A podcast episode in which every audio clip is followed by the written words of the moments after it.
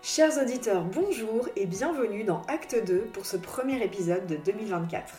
Je suis Olivia Derry, consultante et fondatrice de Regen Europe, cabinet de conseil en opération et supply chain. Avec Lucille, nous vous souhaitons une merveilleuse année et vous remercions d'avoir soutenu le lancement d'Acte 2 en 2023. On commence l'année en beauté avec un message d'encouragement pour beaucoup d'entrepreneurs euh, on sait qu'on est dans un contexte économique pour le moins déstabilisant et notre épisode du jour nous permet de démystifier le sujet des procédures collectives avec un invité au parcours atypique. Alain Tally est l'actuel dirigeant et co-associé de la marque Bindi dans l'alimentaire bio, une marque qu'il a reprise aux côtés d'un fonds d'investissement alors qu'elle était en difficulté. Bindi vient de sortir avec succès de procédures de sauvegarde avec un beau retour à la croissance et des perspectives prometteuses. J'ai découvert dans cet épisode une belle personnalité, énormément de leadership, d'humilité et ce que j'appellerais un vrai entrepreneur, animé par le désir d'être utile, de transmettre, d'avoir de l'impact et de mettre du sens dans ce qu'il fait. Notre invité, une fois n'est pas coutume, a eu un long parcours corporate avant d'entreprendre en créant une entreprise de zéro, puis en reprenant une marque en difficulté plus de 25 ans au COMEX de grandes entreprises comme Coca-Cola, Carlsberg ou encore Casino, dont il tire des enseignements très riches et applicables même à toute petite échelle ou dans des contextes radicalement différents. Un épisode dans lequel notre invité a fait preuve d'une grande sincérité et générosité dans ses partages et qui vous parlera forcément. Que ce soit pour comprendre le mindset de l'entrepreneur, glaner de bons conseils sur la gouvernance d'entreprise ou la construction d'une marque forte, et plus concrètement, si vous vous posez des questions sur le déroulement d'une procédure de sauvegarde et que vous vous demandez si votre entreprise pourrait en bénéficier. Elle se termine sur un message de soutien fort aux entrepreneurs euh, actuellement peut-être dans la tourmente. Et je vous invite d'ailleurs, si vous le souhaitez, à suivre Alain Tally sur LinkedIn et même à le contacter. Sans plus attendre, je vous laisse à notre échange et vous souhaite une bonne écoute.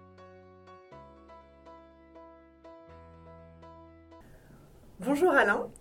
Bonjour Olivia. Je suis ravie de vous recevoir dans Acte 2. Je vous ai découvert sur LinkedIn où vous partagez en toute transparence vos aventures avec Bindi, l'entreprise que vous dirigez et qui est une marque de produits à base de céréales et de légumineuses bio.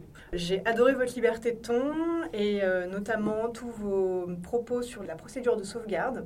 Et à plusieurs titres, je pense qu'on va se régaler durant cet épisode. Alors pour commencer, Pourriez-vous vous présenter rapidement et nous présenter votre parcours? Donc j'ai 57 ans. Euh, en fait, mon, parcours professionnel a démarré euh, dans l'industrie agroalimentaire et plus particulièrement les boissons.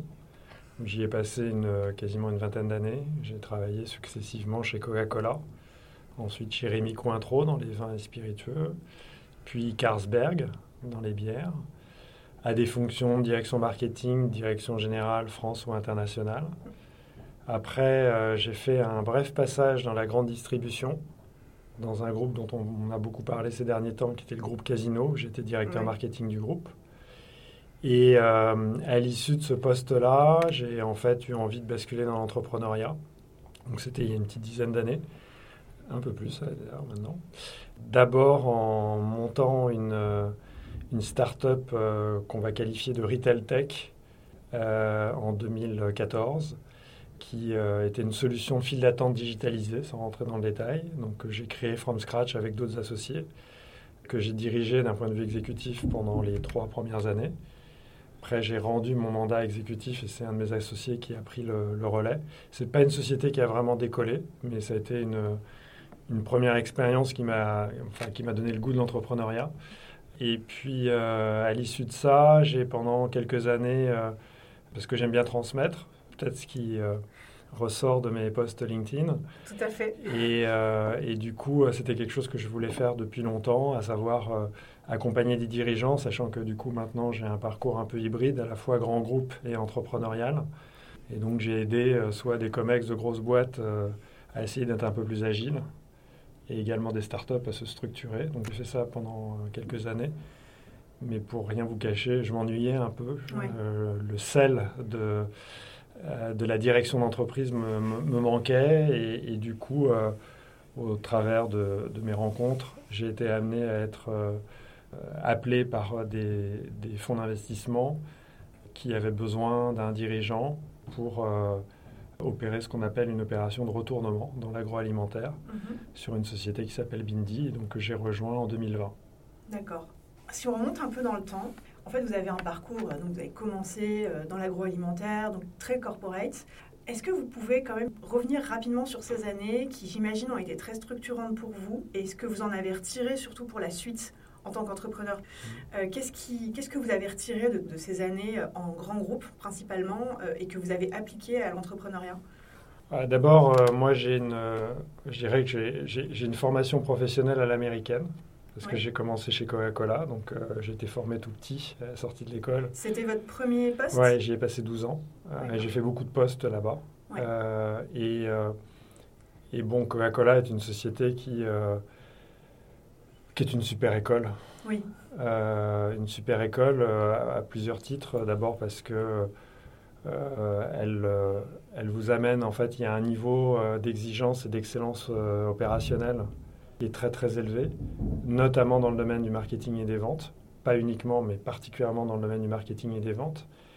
Et ce que j'ai retenu, en fait, et ce que j'ai vraiment appris chez Coca-Cola, c'est cette nécessité, si on veut réussir, d'être à la fois bon sur le stratégique, mais aussi sur l'exécution. Et, euh, Coca-Cola est une société qui, euh, en tout cas quand j'y étais, je pense que ça n'a pas changé depuis, a cette particularité que je n'ai pas forcément retrouvée toujours ailleurs d'ailleurs, euh, d'être vraiment très fort dans ces deux domaines-là. et donc c'est ce que j'en ai retiré, c'est-à-dire une forme de... Ce qui est important quand on dirige des entreprises, c'est ce que j'appelle la décisivité. C'est-à-dire que pour arriver à mettre en œuvre des plans d'action qui vont permettre aux entreprises de se développer sereinement. Il faut savoir très bien identifier les problèmes à résoudre et les défis à relever. Euh, développer une stratégie qui va être robuste, qui va être précise, et après, euh, pardonnez-moi l'expression, il faut débrancher le cerveau et ne se focaliser que sur l'exécution. Alors, je vous le présente de manière un peu séquentielle. Quand on est dans l'entrepreneuriat, c'est beaucoup plus itératif que ça. La stratégie, l'exécution, on est en permanence, on fait des va-et-vient dans des grosses structures. Il y a une inertie qui nécessite qu'on passe par ces phases de manière plus séquentielle. Donc ça, c'est, je dirais, euh, probablement ce que j'ai retenu. La deuxième chose que j'ai retenue, c'est euh, la puissance des marques. C'est-à-dire que quand vous faites du bon travail sur les marques, euh, ça vous permet vraiment de, de pouvoir envisager en fait un développement sur la durée sain euh, et rentable euh, des produits que vous proposez. Et qu'est-ce qu'un bon travail sur une marque, justement? Un bon travail sur une marque, c'est pas mal de choses. Alors après, ça dépend aussi des moyens que vous avez à votre disposition. Une société comme Coca-Cola, Rémi Cointreau ou même Carlsberg, une bonne compréhension du marché. Euh, et quand je dis le marché, c'est avec une approche holistique, c'est-à-dire qu'il y a à la fois évidemment l'aspect consommateur, c'est-à-dire que euh, en plus, dans l'agroalimentaire, on est dans ce qu'on appelle les produits d'incorporation, c'est-à-dire que c'est comme, comme la cosmétique. Euh, c'est des produits qu'on ingère, soit par la peau, euh, soit par la bouche. Et donc, c'est des produits très engageants, et donc il y a un rapport au psychisme, au corps, qui sont essentiels, et donc une bonne compréhension en fait de la psychologie, de l'organoleptique, de, de l'expérience est essentiel pour pouvoir euh, bah, se dire qu'est-ce que je peux proposer aux gens qui va leur euh, faire plaisir. Ça, c'est une première dimension qui est importante. La deuxième dimension, c'est plus une dimension euh, que je qualifierais de business, c'est-à-dire quelles sont les forces en présence sur le marché, quels sont les acteurs, où est-ce qu'on a la capacité à les développer une différenciation, une compétitivité particulière, qui va faire que les gens, en fait, vont revenir. En fait, la, les produits alimentaires, le nerf de la guerre, le facteur clé de succès, c'est le réachat. C'est-à-dire que vous pouvez avoir des produits qui démarrent très bien et puis après qui s'écroulent parce que les gens ne vont pas être assez euh, euh, convaincus par l'expérience pour avoir envie d'y revenir. Et donc, euh, travailler sur le réachat, c'est beaucoup plus compliqué que de proposer un produit simplement qui va être, entre guillemets, sexy au premier abord. Bien sûr. Donc, cette compréhension fine, en fait, des, motivations des gens, de ce qu'ils aiment, de ce qu'ils n'aiment pas, est essentielle. et, et, du coup, comme on est dans un environnement extrêmement concurrentiel, c'est de faire des choses que qu'on pourra défendre dans la durée par rapport, à, par rapport à des concurrents. Donc la compréhension en fait des acteurs est très importante. Et, et après, euh, ben, la troisième chose, c'est euh, c'est de trouver ce qu'on appelle le hook. Donc euh, c'est cette... il y avait une expression chez Coca-Cola qu'on utilisait beaucoup, qui était de dire il faut qu'on fasse les choses bigger than life. Il faut qu'on arrive à faire rêver les gens. Donc c'est qu'est-ce que vous allez arriver à dire à un moment qui va faire que les gens vont comprendre fondamentalement euh, la raison d'être de la marque et ce qui apporte d'un point de vue euh, physiologique, fonctionnel, mais également émotionnel, qui va faire que les gens vont y revenir et vont s'attacher et qu'une relation va se créer sur la durée. Avec un patrimoine de marque euh, comme celui de Coca-Cola, il y avait déjà de la matière à travailler. Oui, mais souvent les gens pensent que le travail est déjà fait et donc il n'y a plus rien à faire sur des grandes marques on pourrait parler de Coca-Cola, mais d'autres marques. Il ne faut pas oublier une chose, c'est que euh, ben, les, êtres humains étant des êtres vivants qui, naissent, qui vivent et qui meurent, il faut refaire le travail tous les ans. Euh, chez Coca-Cola, on avait euh, des programmes d'échantillonnage pour faire redécouvrir le Coca-Cola tous les ans de manière massive parce que c'est un éternel renouvellement. Et puis la société évolue, les valeurs évoluent, etc. Et, euh, exactement. Euh. Euh, je pense qu'aujourd'hui, vendre des produits ultra sucrés aujourd'hui, c'est plus du tout le même enjeu qu'il y a 20 ans ou 30 ans. Et donc, il faut savoir se renouveler dans la durée, donc conserver ce qui est bien et faire évoluer ce qui a besoin de nécessiter une adaptation par rapport voilà, aux évolutions sociologiques, à l'évolution de la société. Donc, je comprends bien tout, tout, ce que vous avez pu puiser dans ces expériences-là, mais qu'est-ce qui vous a donné envie de de plonger dans la marmite de l'entrepreneuriat, parce que c'est quand même deux mondes qui sont euh, très différents. Vous en avez été conscient Est-ce que vous avez quelle a été votre démarche au moment de, de choisir un parcours plus entrepreneurial? En fait, moi, j'ai jamais été un homme de pouvoir. J'ai toujours été un homme de mission. Moi, ce que j'aime, c'est faire des choses. Donc, prendre un sujet à un, point A et l'amener à un point B. donc, même si j'ai exercé des responsabilités assez importantes dans les, dans les entreprises euh, corporate, comme vous disiez, le moteur n'a jamais été euh, l'ascension hiérarchique. C'était de faire des choses et euh, d'avoir de l'impact. Voilà. Et en fait, plus on monte dans la hiérarchie, euh, plus on se, en fait, on s'éloigne de la réalité. C'est-à-dire qu'on n'a plus vraiment de prise sur le faire et sur l'action des choses. Et moi, j'ai ressenti au fil de l'eau, hein, mais c'est un processus pour moi qui a été relativement long, euh, une sorte de déconnexion entre mon action au quotidien et la réalité de ce qui se passait. Et, du coup, il y a un moment où, euh, en fait, euh, il y a une sorte de perte de sens et un besoin de revenir, de revenir à, à des choses plus fondamentales et de me dire je suis vraiment utile et voilà ça c'est un premier élément. Le deuxième élément c'est la notion de liberté et d'indépendance. Et donc notamment quand vous travaillez dans des très grosses entreprises enfin, cette notion de capacité à pouvoir initier des choses par vous-même se retrouve euh, en fait euh, confrontée euh, aux contraintes systémiques des organisations. Et donc, vous avez plus, enfin, en tout cas, moi, à un moment, je ne ressentais plus cette capacité à pouvoir initier par moi-même les choses que, que j'avais en tête. et, puis, et puis de la lassitude, de la lassitude de cet environnement et besoin de redonner du sens en fait à mon action professionnelle. Et donc, euh, donc voilà, euh, si j'avais à résumer pourquoi euh, j'ai basculé ouais. l'entrepreneuriat. Mais ce que je vous dis, il y a énormément de dirigeants qui ont fait ce, ce cheminement-là. Et il y en a beaucoup qui sont aujourd'hui dans les grandes entreprises et qui, qui sont à qui, ou qui, à qui ce que je viens de dire fera, fera écho, certainement. Oui, je comprends. Oui, parce que vous avez quand même choisi de, faire, de, de, construire quelque chose from scratch de, passer de 0 à 1. Vous auriez pu. Euh, ouais, alors ça, après, c'est. Une euh, entreprise, euh, une PME. En fait, c'est, le, c'est plus les circonstances. Moi, j'ai envisagé de reprendre une entreprise, d'envisager un LBO, etc. Mais c'est des processus très aléatoires. Et donc, il y a un moment, c'est le fruit des rencontres qui fait que j'ai rencontré à un moment quelqu'un qui avait une idée, qui a dit tiens, est-ce qu'on pourrait monter une boîte? Et puis ça s'est fait comme ça, en fait. Mais ça aurait pu être sous une autre forme, en fait. Alors parlez-nous de cette, euh, cette première expérience entrepreneuriale. Euh, enfin, si peut-être on peut, on peut passer rapidement dessus, mais euh, qu'est-ce qu'elle vous a apporté et qu'est-ce en quoi est-ce qu'elle a créé un terreau pour la suite de votre parcours et, la prise de vos fonctions chez, chez Bindi En fait, monter une boîte from scratch, euh, c'est littéralement, vous commencez devant votre ordinateur avec un PowerPoint. Et puis, euh, il y a un moment où, euh, ben, nous, c'était des files d'attente digitales. La première fois où on a mis en place notre système, c'était pour les journées du patrimoine, pour l'accès aux visites de la mairie de Paris, avec des je sais plus, 20 ou 30 000 personnes qui sont venues et qui ont utilisé notre système. Et le moment où vous voyez des milliers de gens utiliser la solution que vous avez imaginée sur un PowerPoint, c'est un instant de grâce en fait. C'est un sentiment d'accomplissement, d'utilité euh, que j'avais jamais vécu euh, dans toutes mes expériences précédentes.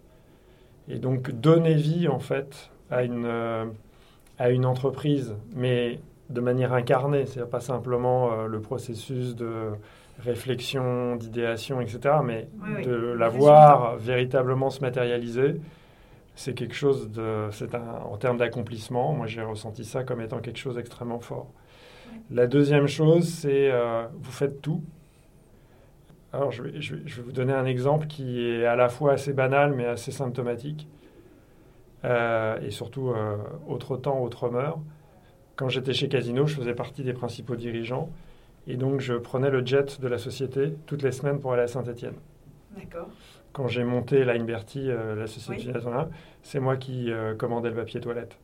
Euh, pourquoi je donne cet exemple-là? C'est-à-dire qu'en fait, vous basculez dans quelque chose où, en fait, vous, vous, êtes dans le faire en permanence. et vous faites tout. Et donc, alors, moi, je l'ai vécu extrêmement positivement. C'est un vrai shift en termes d'approche quand on a exercé des responsabilités dans les grands groupes et qu'on a été amené à beaucoup déléguer revenir à faire des choses soi-même, euh, ne plus être personne vis-à-vis de vos interlocuteurs. C'est-à-dire que là où euh, vous n'étiez en contact qu'avec des dirigeants, euh, ben, quand vous allez vendre vos produits, vos solutions, vous vous retrouvez avec des juniors en face de vous qui parfois vous prennent de haut, pas, par méchanceté, mais parce que voilà, c'est le début de leur carrière et que voilà, ils, peuvent avoir une forme de, de, spontanéité un peu maladroite. Et ça, pour en avoir discuté avec beaucoup d'amis ou de gens que je connais, il, faut être prêt en fait à basculer, c'est-à-dire qu'en fait c'est un exercice de modestie et de remise en question absolue que de monter une entreprise. Et il faut être juste, il faut être prêt à ça. C'est-à-dire qu'il faut que votre système de motivation professionnelle et personnelle ait suffisamment évolué pour que ces sujets-là ne soient pas un élément de frustration. Je comprends. Vous étiez préparé vous avez un peu été confronté à ça Non, j'ai été confronté, ça ne m'a pas posé de problème. Il y a d'autres choses aussi, c'est le niveau de vie n'est plus le même. Mais moi, ça ne m'a pas dérangé du tout. Euh, au contraire, ouais, et puis euh, et moi je l'ai bien vécu et, et, je le vis encore bien aujourd'hui. C'est pas grave, ça n'a pas d'importance. Fondamentalement, je pense que la, la bascule d'un poste de dirigeant dans des grosses entreprises vers une logique d'entrepreneuriat, le succès ou l'échec de cette bascule repose sur le système de motivation qui est le vôtre au moment où vous prenez cette décision. Et euh, la seule chose que je peux recommander à les gens qui se poseraient la question, c'est si vous avez une question à vous poser avant de, de, franchir le cap, c'est d'avoir un travail éventuellement accompagné sur cette réflexion sur votre système de motivation et de votre système de valeur. C'était votre cas? Oui. D'accord. Ouais, je l'ai fait est-ce que vous avez eu d'autres surprises? En fait, il y a une, euh, il y a quelque chose qui est très particulier dans l'entrepreneuriat pour moi. C'est euh, quand vous êtes dans une grande entreprise, vous arrivez le lundi matin, les événements viennent à vous. C'est-à-dire que vous n'avez pas à vous poser la question de savoir ce que vous allez avoir besoin de faire pour que votre, euh, vous arriviez à accomplir votre, votre job. Quand vous créez une boîte, le lundi matin, personne ne vous attend. Et donc les événements, c'est vous qui devez les générer. Et donc ça, c'est un... C'est pareil, c'est-à-dire une sorte de, de, de shift, d'approche de votre quotidien, qui d'abord va demander énormément d'énergie, ou en tout cas il y a une, une, énergie particulière qui est différente de celle que vous devez avoir, euh, dont vous devez avoir besoin dans des, dans des postes plus corporate ou de top exécutif. Donc ça, c'est la première chose. Et la deuxième chose qui est, je pense, un vrai challenge dans l'entrepreneuriat, c'est euh, la gestion des paradoxes et des contradictions. Vous devez être euh, à la fois... On dit souvent les entrepreneurs sont des gens qui aiment prendre, prendre des risques. C'est pas vrai. Un entrepreneur n'aime pas prendre des risques. Il n'a pas le choix. Et au contraire, quand il prend des décisions, moi je dis souvent, euh, euh, être entrepreneur par rapport à un, poste plus de salarié euh, dans une grosse boîte, c'est comme si vous jouiez au tennis en partie d'entraînement, si ce n'est que chaque balle que vous jouez est une balle de jeu. Très régulièrement, c'est des balles de 7 et quasiment toutes les semaines, vous jouez des balles de match. Et donc, c'est pour ça que je parlais de la décisivité. C'est-à-dire qu'en fait, et c'est ça qui pour moi a été un vrai, euh, je pense un vrai développement personnel, c'est que je pense que je suis aujourd'hui beaucoup plus décisif et plus efficace dans mes prises de décision que quand j'étais euh, dans une grosse boîte, parce que l'erreur, euh, l'erreur est, beaucoup plus, l'erreur est, plus fatale dans une, une, petite entreprise que dans une grosse. Et donc l'erreur est beaucoup plus permise. Donc en fait, quand on dit les entrepreneurs aiment prendre des risques, non, ils n'ont pas le choix et ils ont la capacité à essayer de gérer en permanence ce qu'on appelle euh, le volontarisme ou une forme d'utopie, parce que pour créer des entreprises, il faut avoir une part de rêve et voilà et donc combattre le scepticisme et toutes les, difficultés que vous allez rencontrer. Et en même temps, il faut être extrêmement pragmatique parce que chaque décision compte. Et, donc, à un moment donné, vous avez cette opportunité de, donc, de rejoindre, de reprendre, enfin, vous allez nous expliquer ce qui s'est passé avec Bindi. Euh, donc là, c'était un peu différent, si j'ai bien compris. Déjà, est-ce que peut-être vous pourriez revenir sur euh, Line Bertie, combien de temps vous y êtes resté et ce qui fait qu'à un moment, euh, vous avez passé la main? En fait, moi, j'ai, le projet était, euh, l'idée était venue de, de mes associés, donc qui ont été avec moi cofondateurs, et ils avaient besoin d'un porteur de projet puisque eux avaient déjà entre guillemets des responsabilités de diriger d'autres entreprises et, et ne souhaitaient pas s'en occuper. Et donc, euh, donc j'étais le porteur de projet cofondateur exécutif, mais le seul. Et donc j'ai monté l'entreprise euh, un peu depuis le début. Euh, et, en fait, au bout de trois ans, sans rentrer dans le détail, il y a eu des désaccords avec mes cofondateurs sur un certain nombre de choses sur lesquelles je ne reviendrai pas et qui ont fait qu'à un moment, ça n'avait plus beaucoup de sens pour moi de, de, de conserver mon mandat exécutif bien qu'étant le premier actionnaire de l'entreprise.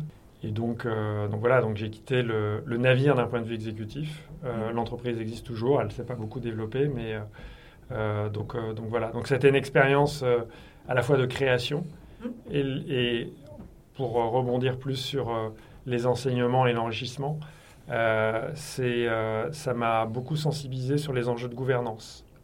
Ça, vrai que et l'importance de la gouvernance alors c'est vrai dans toute, toute, entreprise, quelle que soit sa taille, mais c'est particulièrement aigu dans les petites entreprises.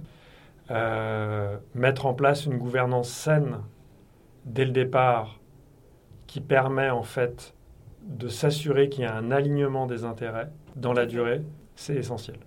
Donc euh, un, pacte d'associés euh, bien ficelé, qui aborde bien toutes les questions. Ça c'est l'outil. C'est l'outil, d'accord. Mais c'est les, les, c'est les termes du pacte, de la table de capitalisation, de l'intéressement, que ce soit des associés qui sont exécutifs ou qui ne le sont pas, des salariés aussi. Comment est-ce que euh, on, ce qu'on appelle, on crée un setup actionnarial et euh, un mode de fonctionnement qui va faire que, euh, quels que soient les événements qui vont qui vont arriver euh, dans le parcours, parce que s'il y a bien une chose qui est sûre, c'est que rien ne se passe comme ce qui était prévu. Ça, alors là, c'est une, euh, c'est la seule chose constante que je, la seule constante de l'entrepreneuriat. Il faut euh, du coup avoir une gouvernance qui va faire qu'on va pouvoir gérer ces, ces, adaptations, ces besoins de décision, etc., dans un climat sain mm. où tout le monde, entre guillemets, même s'il y a des points de vue différents, a fondamentalement des, des intérêts convergents. Et donc, euh, l'opportunité de rejoindre Bindi, elle arrive comment et quelle était la, mission initialement? Quel était le contexte? En fait, euh, en, 2000, euh, en 2020, donc j'avais mon activité de conseil et d'accompagnement de, dirigeants. mais je cherchais depuis, on va dire, un ou deux ans à rejoindre, à retrouver ce qu'on appelle un mandat exécutif, à repartir dans un projet d'entrepreneuriat. Et été contacté par des fonds d'investissement donc, qui étaient au capital de, de l'entreprise Bindi, dans le cadre en fait d'un changement de gouvernance et de la nécessité d'opérer ce qu'on appelle on va dire vulgairement, une opération de retournement, c'est-à-dire une entreprise qui, euh, à un moment, arrive, quelles que soient les raisons, à, une sorte de plafond de verre en termes de, de, développement et de cycle, qui rencontre des difficultés financières, des difficultés stratégiques, des difficultés opérationnelles, et donc d'arriver euh, à euh, redresser le navire, le remettre sur les bons rails, pour, pour que l'entreprise puisse rebasculer dans un cycle, un cycle vertueux. Donc, en fait, j'étais appelé par, euh, voilà, par le, deux des principaux actionnaires de, cette entreprise dans, dans, le cadre de, cette, euh, de, de, de Bindi qui donc était confronté à cette, euh, à, cette, à cette étape. Et en fait, j'ai commencé en management de transition parce que j'ai demandé en fait quelques mois pour, pour voir si c'était un projet dans lequel je pouvais vraiment me projeter.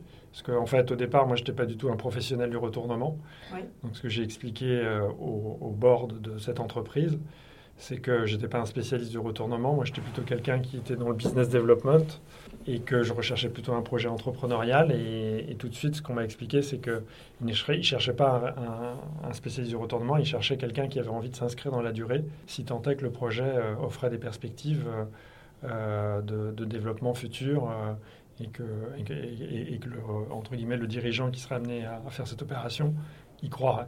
J'ai commencé en management de transition et puis au bout de quelques mois, j'ai j'ai considéré qu'il y avait vraiment quelque chose à faire avec cette entreprise. Ah et donc là, on a basculé dans autre chose. Euh, voilà, où je suis rentré au capital, euh, j'étais associé euh, à la création de valeur de l'entreprise et, et j'ai pris pleinement un, un, mandat exécutif et je suis devenu le dirigeant de l'entreprise à, ce moment-là, euh, l'entreprise faisait à peu près quelle taille enfin, Je ne sais pas si vous pouvez donner quelques ordres de grandeur. Euh, donc l'entreprise, quand je, donc, je suis arrivé en 2020, elle avait 8 ans d'existence. D'accord. Euh, elle, elle avait un chiffre d'affaires qui était aux alentours de 2 millions d'euros, une grosse dette, un compte d'exploitation qui était calibré pour un chiffre d'affaires qui était beaucoup plus élevé et donc avec des, ce qu'on appelle un EBE e qui était extrêmement déficitaire et donc une butée de cash à six mois, et avec beaucoup d'argent qui avait été investi dans l'entreprise euh, préalablement. Et donc, euh, donc un enjeu de retournement, euh, je dirais, avec trois enjeux majeurs. C'était donc, il y avait d'une part restructurer l'entreprise de telle manière à ce qu'elle ait des charges qui correspondent à son activité du moment. La deuxième, le deuxième enjeu, c'était renégocier la dette, donc on y reviendra. Et euh, le troisième enjeu, c'était euh, ben, mettre en œuvre une stratégie de développement qui permettrait à cette entreprise d'atteindre une certaine taille, euh, parce que l'enjeu de taille critique sur l'agroalimentaire est quand même essentiel. Et, et, donc il fallait faire les trois en même temps. et donc ça a passé par une recapitalisation d'entreprise à peu près 8 ou 9 mois après mon arrivée pour pouvoir mettre en œuvre ce plan. Et après, l'autre chose qui est arrivée, qui n'était pas prévue, c'est qu'en fait, euh, la mise en œuvre de ce plan d'accélération et de redéveloppement s'est euh, confrontée à un retournement de marché extrêmement violent sur le bio et sur les ventes en vrac, puisqu'on y reviendra, nous on vend beaucoup de produits en vrac, euh, parce que c'était le Covid. Après, il y a eu bah, toutes les crises que vous connaissez. Donc, le circuit bio a, a, souffert énormément et continue à souffrir. Et donc, on cet enjeu de, de, de scale, de, de, scale up, entre guillemets, de réaccélération au niveau là, c'est, en fait, c'est l'inverse qui s'est produit. C'est-à-dire qu'en fait, le chiffre d'affaires était quasiment divisé par deux. Et donc, euh, les deux points précédents que j'évoquais, euh, ou les trois points précédents, sont retrouvés euh, encore plus délicats à, à, gérer. Et donc, en fait, globalement, le plan de retournement qui devait être opérant sur, au bout d'un an, un an et demi, en fait, on aura mis trois ans. Donc maintenant, ça y est. Donc on y est. On a réussi à régler euh, les différents, euh, à relever les différents challenges que j'ai évoqués. Donc euh, la dette est renégociée. On a, on a maintenant, on est quasiment break-even. et, et, surtout, on a une accélération. On, a fait plus 70% sur le dernier trimestre. Et les perspectives de développement du chiffre d'affaires sur 2024 sont compris entre x2 et x3. celui de 2023. Excellent. J'ai été un peu. je, donne les, oui, oui. les, quelques éléments rapidement pour, pour Qu'on que. ensuite, voilà, éventuellement dans le détail, mais pour euh, qu'il y ait une détail. perspective générale. pour rappeler euh, juste l'activité. Oui, alors Bindi est une entreprise qui euh, élabore, produit et commercialise des mélanges de céréales, légumineuses, herbes et épices prêtes à cuisiner, d'origine bio et euh, 100% euh, végétale, qui, euh, en fait, par une mise en œuvre très simple, avec de l'eau en cuisson pilaf, permettent d'avoir des plats prêts à consommer, et donc euh, qui sont des recettes d'inspiration cuisine du monde. Euh, donc on a à la fois des, des mélanges de riz donc, avec des mélanges d'épices, des mélanges de riz et légumineuses. On fait également des soupes aujourd'hui, des mélanges secs de soupes. On fait des couscous, des taboulés.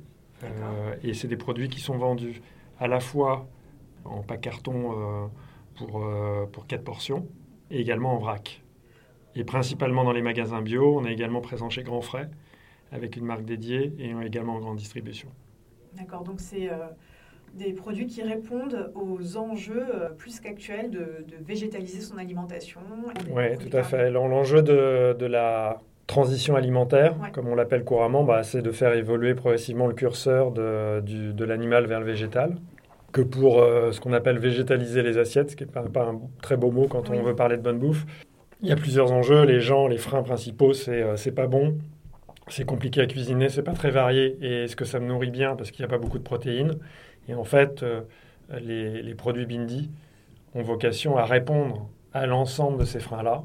Parce que culinairement, c'est vraiment des produits top, Mm. euh, excellents, et ça, bon, tout le monde s'accorde à le dire que c'est les meilleurs mélanges du, du marché. Euh, c'est des produits qui sont euh, 100% euh, d'origine végétale. Ils sont très simples à mettre en œuvre, il n'y a rien à rajouter à part euh, cuire avec de l'eau. Et, on a euh, 25 recettes, donc vous pouvez au quotidien euh, varier les plaisirs, euh, entrée, plat et quasiment dessert. Euh, euh, on peut même faire des cakes, etc.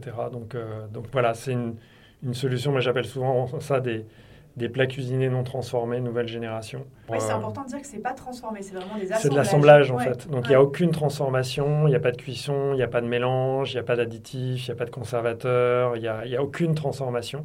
C'est juste des assemblages. Et, et on peut trouver ces produits euh, tout- dans tous les magasins, tous les quasiment tous les magasins bio, ou en, bio, ou en, bio. ou en emballage, en, en produits emballés. On est également chez Grand Frais sous la marque Épicerie des Mélanges. Ça marche très très bien d'ailleurs. Et on est également euh, un, peu présent en grande distribution. Et on va faire un lancement l'année prochaine euh, d'un produit un peu différent. Et on commence aussi à se développer en restauration hors domicile, euh, notamment dans, dans le scolaire. Parce Ah que ouais. si on veut euh, faire évoluer les, les pratiques alimentaires, Ouais. ben, ça commence à la fois au plus jeune âge et à l'école. Euh, lorsque vous avez repris, combien est-ce qu'il y avait de salariés Et vous dites que vous avez fait un- une recapitalisation en 8 mois. Comment est-ce que vous avez fait? Mais en fait, euh, une opération de retournement, pour moi, je le résumerai en disant il y a un mot-clé. C'est le mot confiance. Vous arrivez dans une entreprise où il n'y a plus de confiance. Les clients n'ont plus confiance, les fournisseurs n'ont plus confiance, les salariés n'ont plus confiance, les actionnaires n'ont plus confiance. Donc l'enjeu, c'est de recréer de la confiance.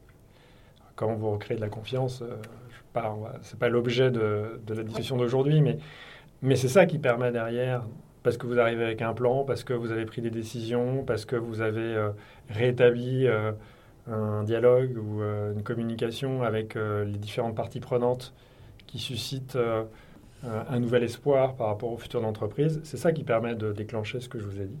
Et, donc la recapitalisation s'est faite sur un plan que j'ai présenté, auquel les actionnaires ont cru, parce qu'ils avaient à nouveau confiance dans le projet, et donc ils ont recapitalisé.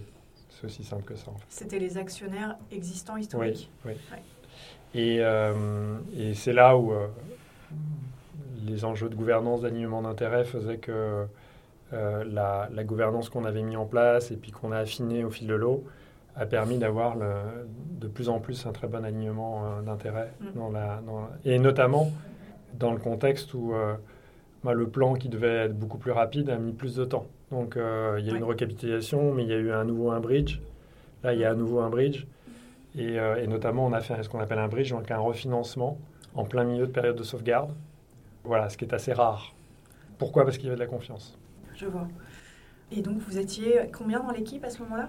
Moi, quand je suis arrivé, il y avait 20. euh, je crois qu'il y en avait 45 six mois avant que j'arrive, une quarantaine. Quand je suis arrivé, moi, fin 2020, il y avait 22 ou 23 personnes et aujourd'hui, on est 10.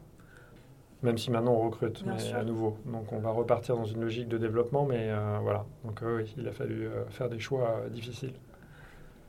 Donc vous recapitalisez, vous présentez un plan, on vous suit. Euh, on était déjà post-Covid. Hein. on était encore en, euh, en, 2020, ouais, 2021. Ouais. Donc euh, contexte très incertain. Et, et qu'est-ce qui se passe ensuite? Donc je sais que vous êtes entré en procédure de sauvegarde, mais qu'est-ce qui a amené cette procédure de sauvegarde? Alors en fait, ce qui s'est passé, c'est que sans rentrer dans le détail, quand je suis arrivé fin 2020, on a recapitalisé euh, l'été d'après. Et pour un certain nombre de raisons, normalement, quand vous avez une opération comme ça de retournement et de recapitalisation, normalement, ce que vous devez faire, c'est d'aligner, euh, en fait, c'est de mettre tous les, parties prenantes engagées financièrement dans le projet mmh. autour de la table, créanciers et actionnaires. Pour un certain nombre de raisons, on n'a pas pu, on n'a pas eu le temps de, euh, de, de, faire ça. Et donc, on a, entre guillemets, il n'y a que les actionnaires qui ont qui ont été amenés en fait à se positionner rapidement pour recapitaliser l'entreprise. Donc du coup, euh, on a recapitalisé sans renégocier la dette. Et on l'a fait en séquence. Et alors s'il y a bien une chose que je peux donner comme conseil, c'est qu'il ne faut surtout pas faire ça. On savait que ça allait être compliqué. Les circonstances ont fait que... Il fallait aller vite. Oui, voilà, on n'avait plus le temps en fait. Euh, on a été donc amené à, à souhaiter renégocier la dette une fois que l'entreprise avait été recapitalisée. Donc évidemment, les banques, le premier réflexe, c'est de dire, bah, regardez ce que, vu votre compte bancaire, il n'y a pas de problème, donc pourquoi est-ce qu'on renégocierait? Enfin, je vous le fais court. Et donc on est passé par euh, d'abord une phase de euh, ce qu'on appelle le mandat ad hoc. Donc euh, on a d'abord une, procédure qui est plutôt light, sous l'égide du tribunal plutôt confidentiel. donc je ne vais pas rentrer dans le détail. Cette procédure n'a pas abouti. Et donc à un moment, la décision a été prise de se mettre en sauvegarde. Donc la, motivation, dans notre cas, de se mettre en sauvegarde, c'était uniquement pour renégocier la dette. Parce que les, voilà, les conditions d'une procédure de sauvegarde permettent en fait, euh, sous certaines conditions, d'imposer des conditions de, de, rééchelonnement de la dette aux créanciers via le, tribunal de commerce. Euh, et donc, euh, c'est ce qu'on a. C'est pour ça qu'on s'est mis en sauvegarde.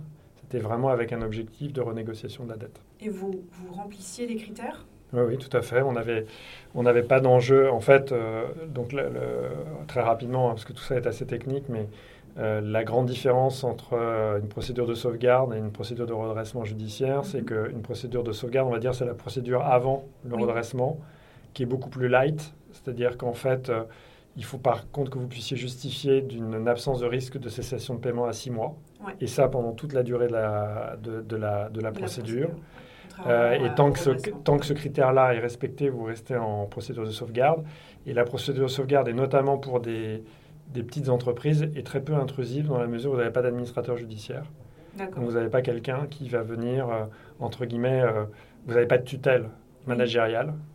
dans les prises de décision d'entreprise, vous avez juste un mandataire judiciaire qui va en fait s'occuper de, de vérifier, de constituer le passif exact, de vérifier que l'entreprise est en capacité, avec un plan de rééchelonnement de la dette, que la continuité de l'entreprise est assurée, mm. d'en être convaincu, d'avoir les éléments, voilà, d'évaluer en fait le plan de redressement entre guillemets que vous proposez, le plan de sauvegarde que vous proposez, et après euh, d'émettre un avis favorable ou défavorable euh, auprès du tribunal, qui après et après le plan que vous proposez, mm. il est soumis au créancier, mais si ce n'est que si euh, le tribunal et le mandataire judiciaire ont un avis favorable sur le plan que vous avez soumis, même si les créanciers ne sont pas d'accord, ils seront obligés de l'appliquer.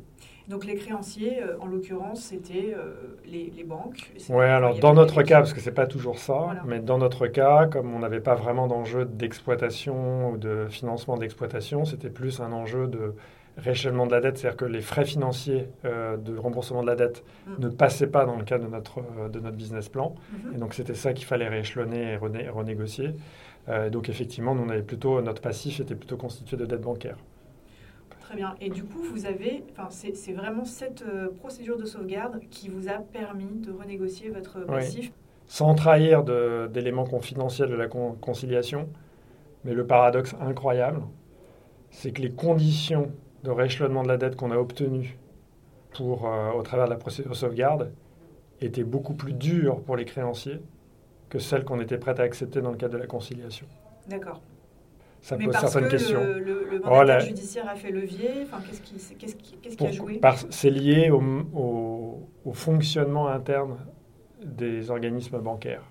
En fait, ce qui se passe, c'est que euh, c'est un processus de protection interne qui fait que quand il y a une conciliation ou une négociation, euh, on va dire à l'amiable, les personnes au sein de l'organisme financier qui vont être amenées à négocier vont porter la responsabilité de la nature de l'effort qui va être consenti aux banques.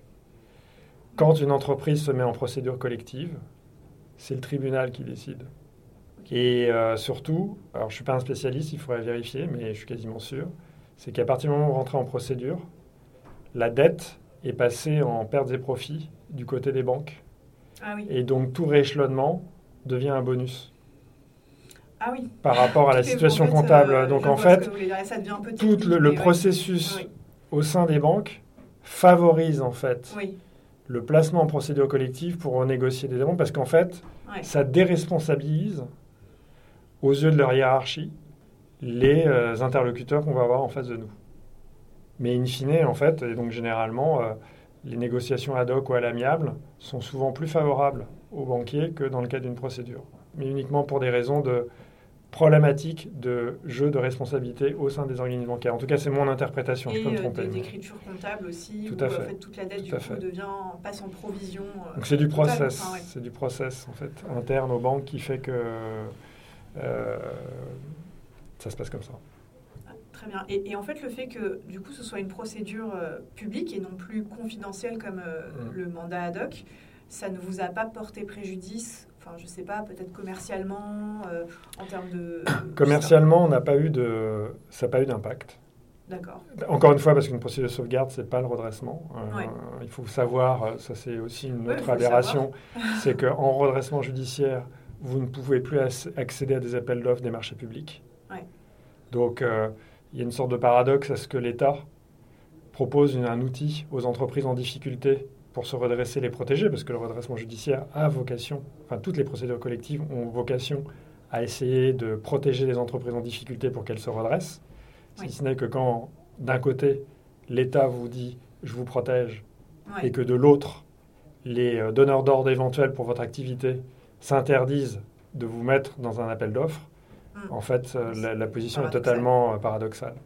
Euh, c'est pas le cas en sauvegarde, donc vous n'avez pas ce sujet-là, alors même si nous, on n'était pas trop dépendants des, des- Marchés des marchés publics. publics.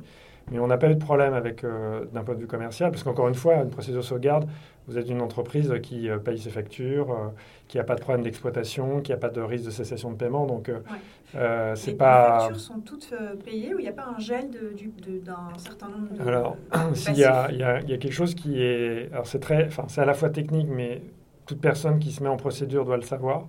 C'est qu'à partir du moment où vous engagez, vous engagez une procédure collective, au- à, à la date où le tribunal euh, ordonne l'ouverture de la procédure, il y a une tout est gelé en fait Voilà, en termes de ouais. dépenses et notamment les encours fournisseurs. Mm. Donc, il y a deux manières de voir les choses. Soit ça vous permet de ne pas payer vos factures ou de ne pas en payer beaucoup et vous les passez au passif et vous, les, vous allez les intégrer au rééchelonnement de votre passif à rembourser euh, dans le cadre de la procédure. Mais euh, si vous avez envie que des fournisseurs continuent à travailler avec vous, il faut les payer. Donc en fait, il y a un travail dans les jours précédents. Oui. pour, euh, Il faut faire très très attention pour euh, s'assurer qu'entre guillemets, on ne paie au passif que ce qu'on considère qui ne sera pas préjudiciable ouais, à la poursuite de l'activité dans le Mhm. cadre de- de- de- de- du nouveau cycle dans lequel vous allez vous inscrire. Donc moi, par exemple, un des enjeux, c'était vraiment de m'assurer que, notamment tous les encours fournisseurs qu'on avait euh, sur euh, nos matières premières, nos marchandises, euh, nos emballages, etc., étaient payés rubis sur l'ongle avant l'ouverture de la procédure pour ne pas créer de badwill, en fait, Bien sûr. ouais. pour la poursuite de l'activité. Et, et- et vous Et donc avez- notre passif ouais. était principalement constitué de, de, bancaires. En fait. Ok, je comprends. ouais, c'est très intéressant. Donc, vos, en quelque sorte, vos, vos fournisseurs étaient avec vous, embarqués dans le. Alors après, sur les fournisseurs, euh, bah, vous avez après dans ce genre de situation, euh, vous avez des fournisseurs qui euh, durcissent leurs, euh, leurs exigences de conditions de paiement. Euh, C'est souvent les plus gros, ceux qui ont, chez qui vous êtes tout petit, qui là va vous imposer soit des règles de facture, de paiement pro forma, même certains qui nous ont demandé des garanties, donc de sortir de la, de la trésorerie, déposer en garantie chez eux le temps de la procédure qu'on n'arrive toujours pas à récupérer d'ailleurs, alors que maintenant on est considéré comme une bonnie, donc on n'a pas de souci. Et puis vous en avez d'autres au contraire, euh, euh, même des clients qui ont, euh, nous ont accordé des facilités, qui ont raccourci leur délai de paiement pour nous aider. Donc vous voyez un peu de tout dans ce type de situation, mais effectivement, là, pour moi, l'enjeu, c'était plus sur la partie fournisseur. les conditions de paiement deviennent un peu plus dures. Et donc ça mobilise paradoxalement du cash dont vous avez particulièrement besoin. Parce que quand vous êtes en sauvegarde, même s'il y a une histoire de dette, ça veut dire aussi que vous n'avez pas une trésorerie de dingue. Et puis, de toute façon, les PME, les TPE ont des petites trésoreries. Donc, euh, c'est toujours un sujet euh, sensible et, qu'il faut piloter avec, euh, avec prudence. Quoi. Bien sûr. Combien de temps dure la procédure de sauvegarde et comment est-ce qu'à ce, moment-là, vous réussissez à trouver de, nouveaux leviers de croissance? En fait, bon, c'est assez simple. Pour, pour la sauvegarde, c'est vous avez une première période de six mois qui peut être renouvelé une fois. Et voilà. Donc ça dure euh, maximum un an. Dans le redressement, on pouvait avoir une prolongation exceptionnelle euh, sur décision du procureur. D'accord. Pas des juges, mais du procureur. Donc ça peut être un an et demi. Euh, et, et, nous, et sachant que ça, c'est une, c'est une règle qui a évolué récemment, il y a encore, je crois, deux ans, la sauvegarde pouvait aussi avoir une prolongation de sa période mmh. d'observation ce qui n'est plus possible. Et je pense que c'est une erreur. Et d'ailleurs, euh, pour en avoir discuté avec les, parties prenantes euh, euh, judiciaires, je pense que tout le monde est assez d'accord pour dire que, et en l'occurrence nous, quand on est sorti de procédure de, sauvegarde, le retournement n'était pas effectif en termes de croissance. On avait quelques confirmations qui commençaient à venir, mais c'était un peu juste. Et du coup, ça a été un peu dur pour nous de sortir et d'avoir l'homologation du plan de redressement par le tribunal parce qu'on manquait un peu de temps en fait pour prouver que les choses allaient, allaient bien se passer. Euh, mais bon, modulo ça, euh, nous ça a duré un an. Et vous en êtes sorti quand? En août, de l'année dernière. Et, là, donc, en fait, euh, bah, déjà, bravo. Et commercialement, vous avez réussi, durant ce laps de temps, à, à convaincre de nouveaux partenaires. Euh, oui, en fait, euh, enfin, le, plan, euh, le plan de développement de Bindi, il a été, enfin, il est en, il a été conçu entre guillemets il y a deux ou trois ans, et après c'est juste la vélocité du plan qui s'est retrouvé confronté à, au retournement de marché, au retournement de marché, à des conditions de marché qui ont rendu entre guillemets l'innovation, le lancement de nouveaux produits, l'accès à des nouveaux circuits encore plus difficile que ça l'était par le passé. C'est aujourd'hui lancer des produits bio en grande distribution, bon courage. Hein les enseignes n'en veulent pas. Euh, il y a trois ans ou quatre ans, vous n'aviez pas de problème, c'était l'inverse. Mm. Donc il y a eu un certain nombre de difficultés comme ça qui ont fait que ça a ralenti les choses.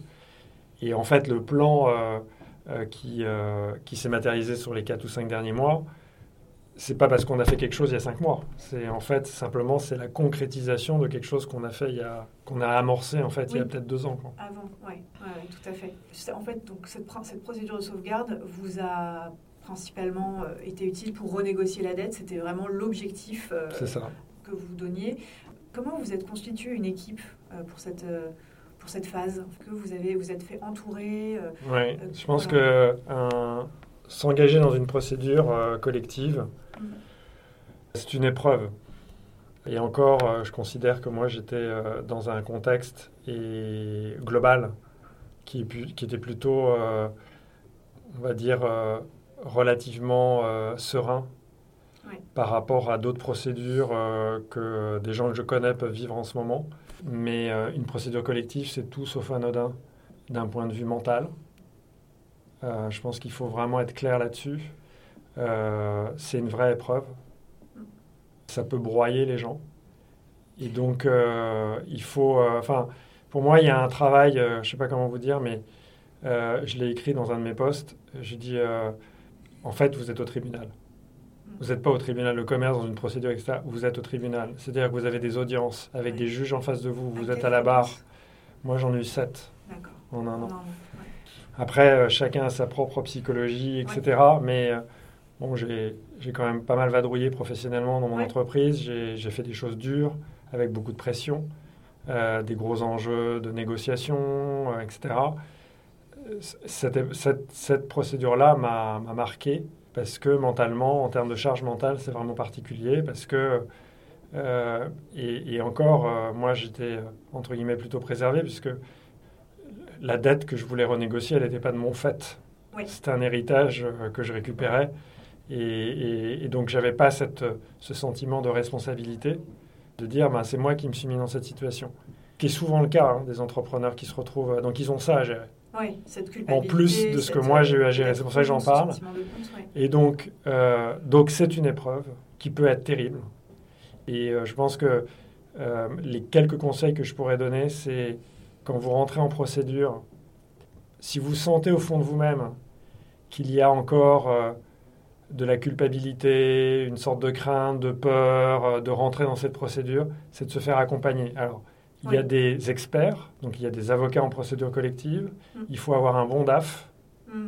Donc si vous n'avez pas de bon DAF et que vous vous êtes vous-même pas un expert de la finance, attachez-vous les services d'un bon DAF. Ça coûtera peut-être un peu d'argent, mais il faut que vous ayez quelqu'un qui soit capable de, prendre en charge cette... Euh, ce formalisme en fait qui est quand même assez important et encore une fois dans une sauvegarde il est beaucoup moins important dans le cas d'un redressement de telle manière à déléguer cette charge euh, administrative parce que c'est du temps c'est de la c'est de la charge mentale c'est de la bande passante etc il faut préparer les audiences à chaque fois il faut il y a des interactions avec les différentes parties prenantes mandataires administrateurs. Donc avoir le, bon technicien qui va gérer cette partie là est très importante. Après vous avez des experts en, en, en procédure euh, plus opérationnels qui peuvent vous accompagner. Mais je pense que euh, je, je, crois que être coaché, tout mhm. simplement coaché, euh, plus sur l'aspect psychologique, peut, peut être déterminant. Tout à fait. Parce que, en fait, quelle, quelle est la posture euh, du tribunal à ce moment-là? Enfin, Vous parlez de sentiment de culpabilité, etc., mhm. de, du dirigeant. Est-ce que, est que vous, vous avez senti que euh, les postures pouvaient être parfois un peu à charge euh, Ou alors c'est juste vraiment le process très euh, technique, mécanique qui rend l'exercice déshumanisant et difficile? Alors, il y a plusieurs réponses à ce, que, à ce sujet-là. D'abord, un tribunal, c'est constitué de personnes. Oui. des, humains. des humains. Donc le facteur X y joue. Il ne faut jamais en perdre de vue. Il y a la loi, il y a les règles, mais il y a les humains. Donc les humains sont les humains. Et donc il faut s'attendre à ce qu'il y ait des gens qui vont être naturellement plus ou moins euh, bienveillants, sceptiques, euh, pédagogues. Euh, c'est la vie. Bon, c'est vrai partout, mais ça, il faut le savoir même si la raison d'être des tribunaux de commerce, c'est des gens qui s'engagent bénévolement, qui passent énormément de temps. donc généralement, vous avez des gens qui sont là pour... Euh, ou, de, des gens en activité même. Euh, et, qui sont là et qui se sont engagés dans, cette, euh, dans cette mission ben, par, par empathie, si vous voulez. Donc normalement, voilà. Après, il y a... Être juge dans un tribunal de commerce, vous avez du pouvoir c'est une réalité. Donc dès que vous mettez d'un côté le facteur X humain et le pouvoir, après il peut y avoir des combinaisons euh, que vous ne maîtrisez pas forcément, mais ça c'est l'aspect psychologique et humain, et, encore une fois c'est partout pareil, mais quand c'est dans un tribunal, ça peut être... Euh, combien de, de, juges en fait Il y en a euh, trois en fait, plus le juge commissaire, donc vous en avez quatre. Vous avez le greffe et vous avez le procureur. Donc généralement vous avez entre 5 et 6 personnes devant vous ça, peut être euh, un, peu intimidant. Oui. Et euh, donc, euh, donc, vous avez cet aspect-là. La deuxième chose qu'il faut comprendre, c'est que un tribunal de commerce est amené à, à, juger mm. des affaires où il y a des malversations profondes. Donc, c'est des gens qui sont prudents. Bien sûr. Et donc, ils vont de toute façon ne pas se contenter de ce que vous leur racontez. Et donc, cette ce que vous appelez ce scepticisme ou cette suspicion, elle est inhérente au métier. aux dossiers qui peuvent être amenés à gérer, qui sont souvent la minorité, mais qui font que du coup, il y a une sorte de prudence générale, de précaution, de principe de précaution qui est appliqué à l'ensemble des dossiers. Et effectivement, quand vous arrivez et que vous n'êtes pas du tout dans une logique de malversation, et que vous êtes quelqu'un d'honnête, etc., vous ressentez ça. Et donc ça, ça peut favoriser ce sentiment de culpabilité, de risque, de peur, etc. Donc ça, c'est une deuxième chose. Et la troisième chose, c'est qu'il y a des codes. On est dans un tribunal. On ne parle pas dans un tribunal comme quand on parle dans une, réunion de, relations d'affaires, euh, chez un client, chez un fournisseur, etc. Et donc, il y a des codes, il y a une manière de présenter les choses, euh, d'interagir. Euh, vous êtes injusticiable. et donc, tous ces codes-là, ils ne sont pas maîtrisés par les entrepreneurs. Par chance, vous avez très peu d'entrepreneurs qui sont des habitués des procédures collectives. Ça arrive très rarement. Moi, c'était la première fois. Oui, oui, oui. J'espère bien que j'en aurai pas d'autres. Euh, et donc, c'est toujours une première. Donc, c'est pour ça que je dis qu'il faut s'entourer des bonnes personnes pour pouvoir passer au mieux, parce que cette procédure-là, elle est dure à vivre, mais les salariés sont inquiets aussi. les actionnaires peuvent l'être. Vous avez des questions euh, de votre écosystème, fournisseurs, clients, etc. En plus, les gens n'y connaissent rien. Enfin, moi, j'ai eu, des, j'ai eu des questions euh, euh, après la procédure. J'ai eu un échange à un moment avec un, dirigeant d'un grand groupe qui m'a dit Mais il paraît que tu viens de rentrer en redressement. J'ai dit Non, non, je ne viens pas de rentrer en redressement, je viens de sortir de sauvegarde. C'est-à-dire qu'en fait, on va mettre en fait dans, le même sac tout, tout, toute procédure. Non, mais c'est surtout que j'étais sorti et la personne pensait que j'étais rentré parce qu'il y avait une publication. Enfin, bon. Donc vous avez un enjeu de, de, rassurer tout le monde et donc tout ça prend énormément de charge mentale. Ah. Euh, et puis après, euh, quand vous êtes dans une procédure, c'est que les choses vont pas bien. Donc vous avez en plus, euh, enfin je veux dire, le risque inhérent à, à cette, bah, au contexte. C'est-à-dire que le, la procédure n'est finalement qu'une manifestation des difficultés que vous rencontrez. Donc vous avez tout le reste à gérer. Il faut continuer à gérer la boîte, il faut continuer à travailler sur son plan de développement, il faut motiver les salariés, il faut euh, essayer de communiquer de la confiance. Donc ce type de situation, je pense que c'est, moi, de, toutes les expériences professionnelles que j'ai vécues, euh, c'est vraiment la plus éprouvante que j'étais à... Et encore une fois, je ne suis pas à plaindre. Et je pense que par rapport à d'autres procédures que je vois autour de moi en ce moment, c'est une partie de pêche vous avez quelques euh, expériences à partager sur la façon dont vous avez communiqué avec euh, justement les parties prenantes, vos équipes, euh, vos actionnaires, vos fournisseurs, quelques bonnes pratiques, quelques surprises que vous avez eues? Je pense qu'il n'y a pas une réponse académique. Moi, je me suis appliqué à un principe qui est un, principe de, vérité et de transparence, notamment vis-à-vis des salariés. Parce que la confiance, elle repose. Quand des salariés euh, sont dans une entreprise qui est en difficulté et qu'ils euh, voient arriver un nouveau dirigeant, ce qui va leur donner confiance dans ce dirigeant et donc dans le projet d'entreprise, c'est deux choses. C'est avoir l'impression qu'il y a un pilote à la barre qui tient bien le gouvernail, donc qui prend des bonnes décisions, etc. Donc euh, qu'ils adhèrent en fait aux décisions que vous prenez. Et en même temps, ils peuvent leur faire confiance. C'est quelqu'un qui ne va pas leur raconter des carabistouilles. Et donc, euh, donc, quand dans une procédure comme ça, vous ne pouvez pas raconter euh, non, non, c'est pas grave, etc. Donc, moi, j'ai toujours expliqué en disant voilà les enjeux de la procédure. L'enjeu, c'est la renégociation de la dette. Et, donc, je tenais euh, les salariés régulièrement au courant. Et après, vous faites votre, votre job de dirigeant, c'est-à-dire que quand je dis que toute vérité n'est pas bonne à dire, il n'y a pas de malice derrière. C'est qu'à un moment, en fait, qu'il faut commenter, il faut être transparent sur ce dont vous êtes certain. Ça ne sert à rien de générer de l'incertitude pour de l'incertitude. Donc, à un moment, euh, dire, euh, euh, dire des choses en disant bah, on verra bien, etc., ça ne sert à rien. Donc, il vaut mieux simplement communiquer sur ce dont vous êtes sûr. Donc, on peut dire qu'à un moment, c'est un mensonge par omission par rapport à certaines choses qui peuvent se passer, mais en même temps, ça ne sert à rien de générer de l'inquiétude pour générer de l'inquiétude, pour dire j'étais transparent. Mm. Parce que ça, c'est de la fausse bonne conscience. C'est-à-dire qu'on se dit euh, j'étais hyper transparent, donc je suis un mec bien. Mais en fait, vous avez juste généré du stress auprès des gens. Ça ne sert à rien. la principale mission d'un dirigeant, c'est de bien traiter ses salariés, évidemment.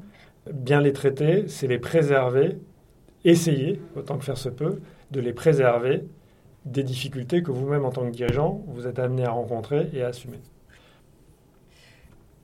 Est-ce qu'il y a des, absurdités, des choses qui vous ont un petit peu interpellé durant la procédure ou à la sortie? En fait, euh, bah moi, le point, euh, le point principal, c'est ce que, ce que j'évoquais au départ sur euh, Le fait qu'il a fallu qu'on passe par une procédure de sauvegarde pour imposer des règles de rééchelonnement de la dette plus dures que ce que les banques auraient pu obtenir précédemment, sans passer par là. Donc moi, je trouve que c'est une absurdité. je pense qu'il y a le deuxième sujet, on l'a aussi évoqué, c'est aujourd'hui, il y a une méconnaissance en fait de l'utilité des codes, des procédures collectives, alors que c'est fondamentalement un bon outil et que euh, moi, je, enfin, je, euh, et notamment la procédure de sauvegarde est une procédure qui est, euh, je pense, en France sous-utilisée. En fait, moi, quand mon conseil m'a dit Alain, il faut que tu bascules en procédure de sauvegarde, j'ai eu du mal. Je lui ai dit mais j'ai rien fait de mal. oui, oui, bien sûr. Donc vous avez toute une série de freins plus ou moins rationnels qui vont, qui vont empêcher les dirigeants de s'engager dans ce type de procédure. Ça fait peur, en fait. C'est l'inconnu, on ne sait pas dans quoi on s'engage, etc. Et puis il y a tout le, en fait, tout l'imaginaire associé à une procédure judiciaire. Euh, probablement euh, que souvent les procédures et leur stade sont déclenchés trop tard. Les sauvegardes sont déclenchées trop tard, les redressements sont, sont déclenchés trop tard. Là, j'ai un cas en tête d'un dossier que je, connais. Mm. La procédure a été déclenchée il y a, il y a, un mois ou un mois et demi. Enfin, la procédure a dû être déclenchée il y a au moins un an. Oui, je comprends. Et c'est probablement ça qui va peut-être faire que l'entreprise aura des, vraiment des difficultés. Donc, le timing est très important. Et donc, c'est pour ça que quand un, dirigeant euh, commence à sentir en fait les signaux faibles des mm. difficultés, euh, c'est d'avoir probablement, euh, c'est toujours la même chose hein, pour les petits entrepreneurs, les, petites boîtes, on est tous un peu seuls, euh, donc on se parle beaucoup à nous-mêmes et il faut échanger avec d'autres, avec des, confrères, des gens qui ont déjà vécu ce type d'expérience. Ils vont avoir les réflexes que vous n'avez pas et ils vont vous dire de là. Donc pour moi, le c'est pas ce qui m'a surpris, mais ce que j'en retire, c'est que le timing d'entrer dans ces procédures est absolument déterminant dans euh, les chances de succès euh, que vous pouvez obtenir, vous pouvez avoir derrière. Quoi. Et quand vous dites euh, il faut s'entourer, il faut échanger avec des pairs, est-ce que vous pensez à des réseaux particuliers ou peut-être d'autres procédures qui permettent de savoir si on est éligible? Typiquement, je ne sais pas, est-ce qu'on peut aller directement au tribunal de commerce, solliciter un avis sur sa mmh. situation? Moi, je pense que pour le faire très simple, contacter via son réseau un bon avocat en procédure collective et un bon DAF et un entrepreneur ou un administrateur judiciaire, enfin des gens qui vont avoir un, quand je dis un administrateur judiciaire, euh, c'est euh, quelqu'un qui va, qui, va, qui va vous donner un conseil. Oui, bien sûr. C'est des gens qui sont euh, très familiers puisque c'est leur métier et qui vont très vite évaluer le degré d'urgence et qui vont pouvoir. Donc je pense qu'il faut très vite quand vous voilà, et même si euh, en fait c'est euh, entre guillemets euh, y aller par excès d'anticipation, c'est-à-dire que même quand on commence à avoir des petites difficultés, se renseigner sur ces procédures. Ça ne coûte rien, ça n'engage à rien, mais peut-être qu'à un moment, contrairement à votre lecture de la situation, on vous dira si si c'est le moment. Oui, c'est vrai qu'on peut tout à fait solliciter un administrateur judiciaire. D'ailleurs, on en a reçu une euh, Johanna Rousselet euh, sur le podcast, euh, envoyer un mail, solliciter un, premier contact téléphonique où on explique sa mmh. situation, juste demander un conseil, c'est gratuit. Mmh. Il y a, il y a c'est, une des raisons pour lesquelles j'ai fait ces posts sur LinkedIn, c'est que je, me suis autorisé à le faire parce que je savais que je m'en sortais. Et donc je pouvais en parler, entre guillemets, sans risque. je l'ai fait parce que je pense que ce sujet est tellement tabou que du coup, euh, il est mis de côté à tort, mm. alors que même si c'est une épreuve, même si c'est difficile, c'est souvent une solution. Mm. Et donc, euh, donc voilà, il faut que les, les dirigeants, euh, enfin aujourd'hui on est dans un contexte économique où il y a quand même beaucoup d'entreprises qui, qui rencontrent des difficultés de trésorerie. enfin voilà, les, les, statistiques des tribunaux parlent elles-mêmes en ce moment. Bien sûr il faut, il faut, enfin, ce sujet-là, il faut le faire sauter. Il ne faut, faut, plus que ce soit un sujet tabou. Il faut qu'on en parle. Il ne faut pas que les dirigeants aient honte de parler de ça. Mm. Euh, et, voilà. Bah, écoutez, euh, merci, ça, ressemble à un mot de la fin. Mais est-ce que vous avez autre chose à ajouter, une recommandation, peut-être même d'autres entrepreneurs à me, à me conseiller d'interviewer? Oui, enfin, il y, a plein de gens qui peuvent parler de ce sujet-là, mais euh, je ne me permettrai pas de. On en parlera en, Voilà, en Non, il y a moi une chose que je voudrais dire. Euh, on est en début d'année. Euh, moi, il y a un an, j'étais en plein milieu de la procédure de sauvegarde. Il me restait trois semaines de cash. J'étais en train de bridger dans des conditions invraisemblables. Et j'allais vraiment pas bien. un an plus tard, les choses vont mieux. Et en ce début d'année, moi, je pense, en fait, à tous ces entrepreneurs hmm. qui sont dans cette situation-là, c'est de leur dire que dans cette phase-là, il faut bien s'entourer, il faut croire en soi et il faut être bienveillant avec soi-même. Il ne faut pas en plus se torpiller en se disant que tout ce qu'on a fait est nul, euh, tout ce qu'on a fait n'est pas bien, que c'est pour ça que on mérite en fait tout ce qui nous arrive. L'entrepreneuriat, c'est à la fois le plus beau métier du monde et le plus difficile. Et donc, euh, il n'y a que ceux qui ne tentent rien qui ne se trompent jamais. Euh, et donc, euh, voilà. Et donc, moi, je pense à eux et je leur souhaite mes meilleurs voeux pour 2024. Bah, écoutez, un grand, grand merci Alain pour votre témoignage passionnant. Merci, au revoir. Merci d'avoir écouté cet épisode et pour votre fidélité. Si vous voulez soutenir notre démarche, vous pouvez faire plusieurs choses mettre une bonne note au podcast sur votre application d'écoute préférée, mettre un commentaire ou nous écrire directement sur LinkedIn à Lucille ou à moi pour nous faire vos feedbacks et nous suggérer des invités. N'hésitez pas à aller jeter un œil à notre page de ressources sur www.acte2lepodcast.com. A très bientôt